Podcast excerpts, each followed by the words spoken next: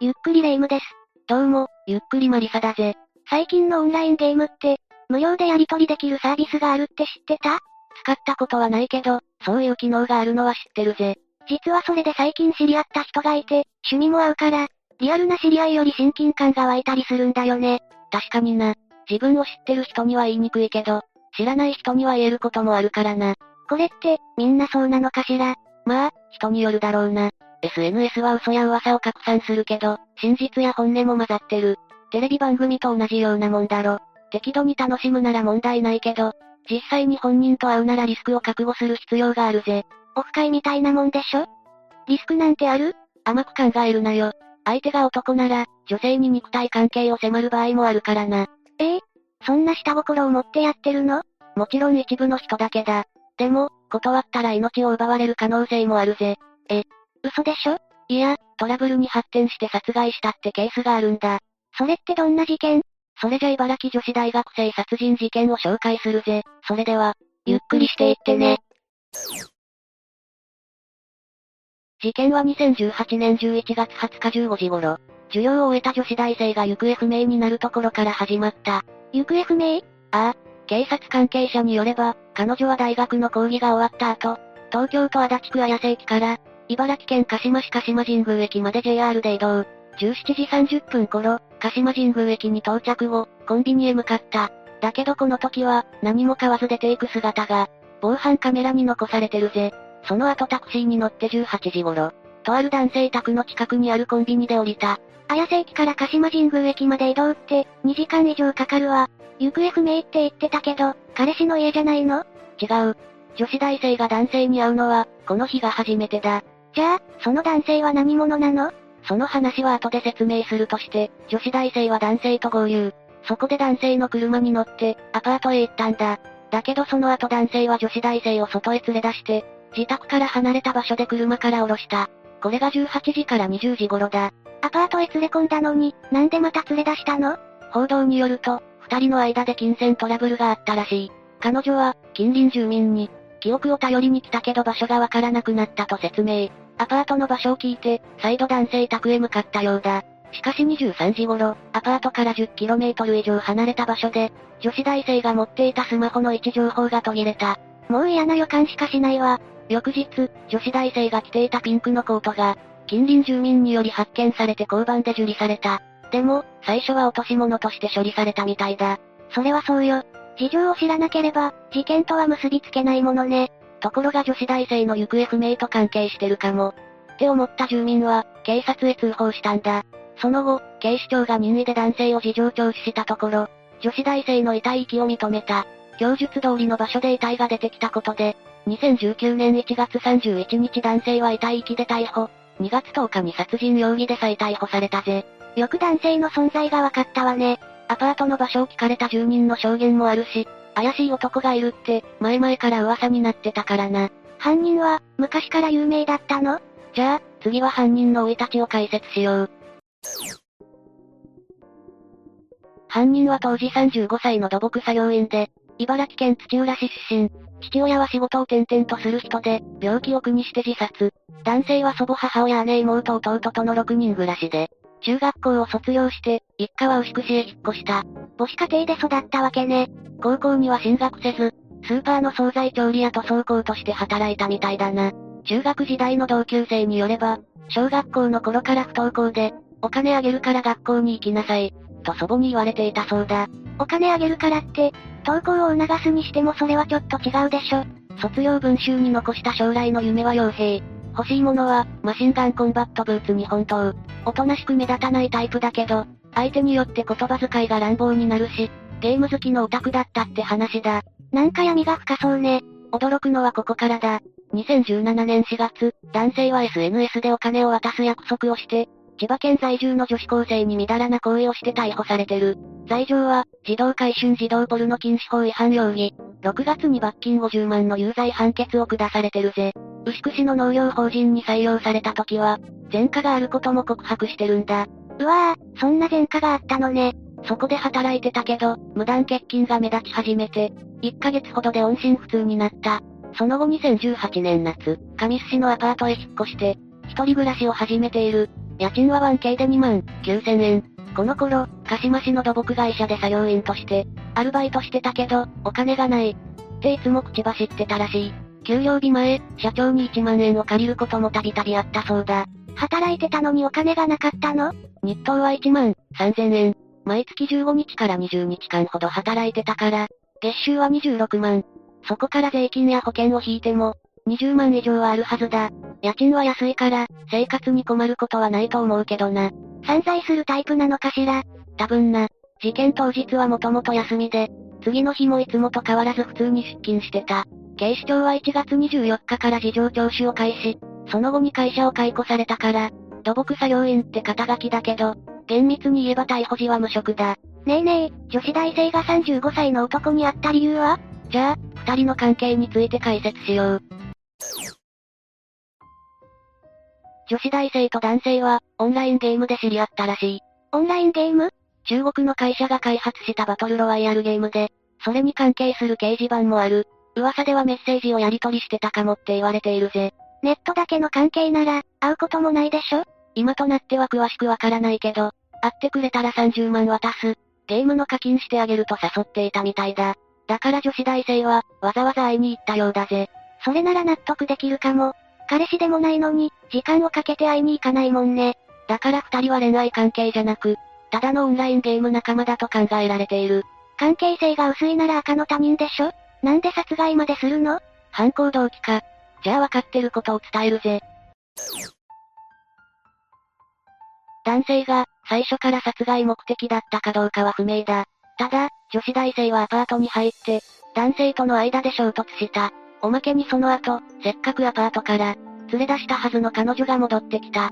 女子大生は、なんで戻ったのかしら？それはわからない。男性はあなたのことを拡散するって、騒がれたから、殺害したって、警察の取り調べに供述してる。それじゃあアパートに戻ってきた時、手にかけたってこと？殺害現場は、アパートじゃなくて車の中だ。その後穴を掘って遺体を埋めてる。ひどいわ、許せない。裁判員裁判の初公判では、検察側は懲役20年を求刑したが、弁護人は殺意はなかったとして、傷害致死罪を主張した。2020年10月19日の判決では殺意が認定されたけど、懲役14年の量刑に決まったぜ。この後控訴するかどうかは、まだ情報がない。懲役14年なんて短すぎるわ。この裁判は、殺意の有無が争点になった。どんな証拠から懲役14年になったか、一般人には詳しく公表されないからわからないけど、殺意の有無については、一つ注目されたこともあるんだ。男性は逮捕される前から、市のコミュニティセンター前にある、自販機や市内の池で目撃されていた。自販機と池？なんでそんなところに？自販機や池は、ポケモン GO のアイテムを、入手できるスポットみたいだ。その時見た近隣住民の話によれば、深夜帯で肝をタポかったって。だから怪しい男って言われたのね。はっきり男性だとは断定できないけど何度も見てるし、そっくりだったらしい。2018年正月、同じアパートの住人が、缶コーヒーを持ってうつむく男性を見てる。何か考え込んでる様子だったって。それが殺意と何の関係があるの？老いたちも含め、男性はかなりおとなしい性格だ。これは周囲の人も証言してる。社会と切り離されたような人だって。専門家によれば、殺害後にスマホや服を川に、捨てた行動にもその傾向が現れてるらしい。また、計画性を感じられない状況だけど、女子大生をアパートへ連れて行くときは、なぜか目隠しをして車に乗せたようだ。目隠し？なんで？自分の住んでる場所を隠したかったのかもな。見ず知らずの人だから、住所を知られたくないってこと？かもしれないけど、住所を知られたくないのは、何らかの行動を考えてたからかもしれない。身元を隠そうとしたわけだからな。その点で、殺意の有無が判断されたってわけ？目隠しは計画的だけど、実は男性の住むアパートは待ち合わせた。コンビニから400メートルしか離れてない。近くね。それなのにアパートから連れ出した時は目隠しなし。その時、10km 以上先まで連れて行ったのにだ。しかも息するための穴はスコップを使って、掘ったわけじゃなく、その場にあった棒で、土を柔らかくした後、板で掘っていた。棒と板で穴なんか掘れるの？深さ50センチ程度の穴が掘れたみたいだな。あまりにも浅いから、少し土を取り除いたら、遺体を確認できるレベル。だから場当たり的な行動だと判断されたようだ。遺体を遺棄したってことは、自分の犯行を隠したってことだよね？それって警察に捕まりたくない。責任を取りたくない。そういう感情でしょ？かなり悪質だと思うけど、悪質だってことは裁判所も認めてる。男性は鼻や口を6分間塞いで、女子大生を窒息させたからな。いくら殺意がないって主張しても、無理があるんだ。無理があるって？一般的に考えて、鼻や口を塞がれたら息ができない。それがずっと続けば、誰だって命の危険は予測できるだろ。たとえそこで相手を始末したいって思わなくても、そのまま塞いでたら亡くなることは、容易に想像がつく。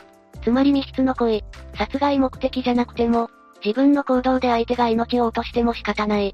そんな考えを持ってたと考えられている。それは証明されたの？男性は100キロを超える巨漢で、女子大生との体重差は圧倒的だ。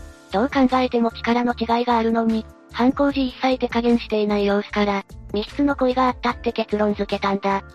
素人だから専門的なことはわからないけど、要は決定的な殺意はないかもしれないけど、このまま相手が死亡しても構わないって思ってたってこと？まあ、そんなニュアンスだな。計画的な犯行じゃないけど、途中で殺意が芽生えたのかしら。どの点で判断されたかはわからない。ネットでは、男性宅に行った。女子大生への厳しい意見もあったけどな。うーん、そこは難しいところね。じゃあ、女子大生についても、少しだけ触れておこう。女子大生は、栃木県栃木市出身。両親と弟の4人家族で、市営住宅に暮らしてた。いつかはわからないけど両親が離婚。それ以降は母親と弟の3人暮らし。だけど父親とは連絡も取り合ってたし、経済的に豊かじゃないけど普通の子だ。母親が医療事務で働いてたからその影響もあって、医療関係の道に進もうと東京の大学へ進学したんだ。じゃあ学費とか仕送りとか、大変だったでしょうね。入学した大学の学費は、初年度150万。女子大生は学費の高さを悩んでたみたいだし、友人によれば11月の時点で留年が決まってたって。捜査関係者の話だと、生活費も自分で稼ぐしかなかったようだ。生活費を稼ぐって、そんな簡単じゃないわよ。東京の物価は高いし、都合よくアルバイトに入れたら良いけど。あ、それで男性の自宅へ行ったとか？そのあたりの情報は曖昧だ。だけど本当に会うだけで30万渡すって、言われていたとしたら、生活費を稼ぐ目的で会いに出かけたかもな。留年が事実なら卒業も1年伸びる。学費は奨学金でどうにかなっても、生活費は自分で稼がないとダメだもんね。その通り、留年したのは成績とは関係なく、出席率が良くなかったからみたいだ。彼女は悩みを抱えてて、大学へ通えない状況が続いてた。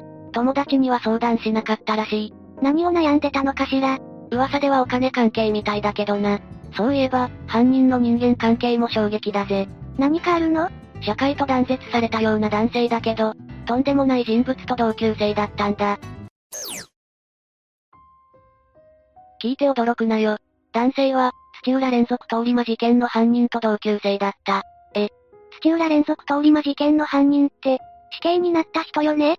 2008年3月19日と23日、7人に重傷を負わせ、2人の命を奪ったんだ。2013年2月21日に執行されてる。ええそんな人と同級生って、類は友を呼ぶ感じ？それはちょっと違うぜ。土浦連続通り魔事件の犯人は、活動的なタイプだ。ただ、自己愛性人格障害って推定されてる。自己愛性人格障害って？自分を過大評価するけど、他人に対しての共感性が乏しい。他人からのマイナス評価に傷つきやすい傾向もあるぜ。人によってはちょっとした言葉に反応し、感情が暴走することもあるそうだ。二人は仲良しだったのかしら？男性は不登校気味だったから、土浦連続通り魔事件の犯人と仲良しだったかどうかはわからない。もしかして、男性は同じような精神疾患を抱えてたの？精神鑑定したって情報は入ってないけど、自宅を隠す計画性を持ちながら、犯行手口はずさん。動機も身勝手だし、前科のことを踏まえても何かあるかもしれないな。精神鑑定しないのかしらこれからするかもしれないけど、懲役14年で量刑も確定してる。今からやっても、本人を管理する手段くらいにしか使えないかもな。精神鑑定しなかったのは、それを理由に減刑されることを警戒したから検察側は精神鑑定を却下したかもしれないし、弁護側が要請しなかったとも考えられる。どっちにしても、男性のメンタル状態は明らかになってない。報道された情報だけだと、事件の全体像はつかみづらいわね。マスコミ報道については、ちょっとした憶測も飛び交ってるから説明しておくぜ。マスコミの報道に何かあるの？何もない。確定してることだけを発表してる。それなら特に問題ないと思うけど、そうでもないぜ。テレビでは報道されないけど、女子大生はパパ活してたって噂もあるんだ。パパ活って、男性と付き合ってお金を援助してもらうあれ？そう。あれ、自分で生活費を稼がないとダメな状況だったから、お金を渡すって、男性の言葉に騙されたのかもな。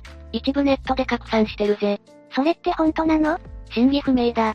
新聞やテレビでは、金銭トラブルとしか報道されてない。でも、2時間以上かけて電車に乗り、さらにタクシーを使って移動した。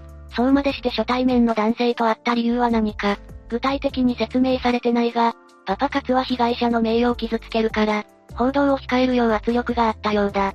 それが公表されてない事実なのかしら。なんかモヤモヤするわね。被害者遺族のこともあるし、裁判の様子だって、全部報道するわけにいかないからな。もう判決が下されたけど、金銭トラブルの詳細は語られてない。手取り20万あれば、全くお金がなかったとは言えないぜ。だから男性は、最初からお金を渡すつもりはなかったのかもな。うまく丸め込んで、呼び出す口実に使っただけ？全く渡す意思がなかったのか。それとも値切ったのかはっきりしないけど、女子大生を追い出した時、帰りの交通費も渡してないからな。女子大生は、片道の交通費しか持ってなかった。帰るお金もなかったのね。こうやって考えると SNS って怖いわ。どこの誰かわからない人と繋がるなんて。その気持ちはわかる。でも、ネットは全て悪じゃないぜ。うまく使えば情報を探せるし、いろんな人の意見を知ることもできる。使い方の問題だからな。ネット経由で知り合った人と初めて会うときは、一人で行かない。自宅は NG。相手の車に乗らない。第三者の存在するカフェで話す。とにかく警戒心を解かないことだ。そうね。そもそも会わなければいいのよ。ネットの世界だけなら、リアルに繋がることもないからな。さて、というわけで今回は茨城女子大学生殺人事件について紹介したぜ。それでは、次回もゆっくりしていってね。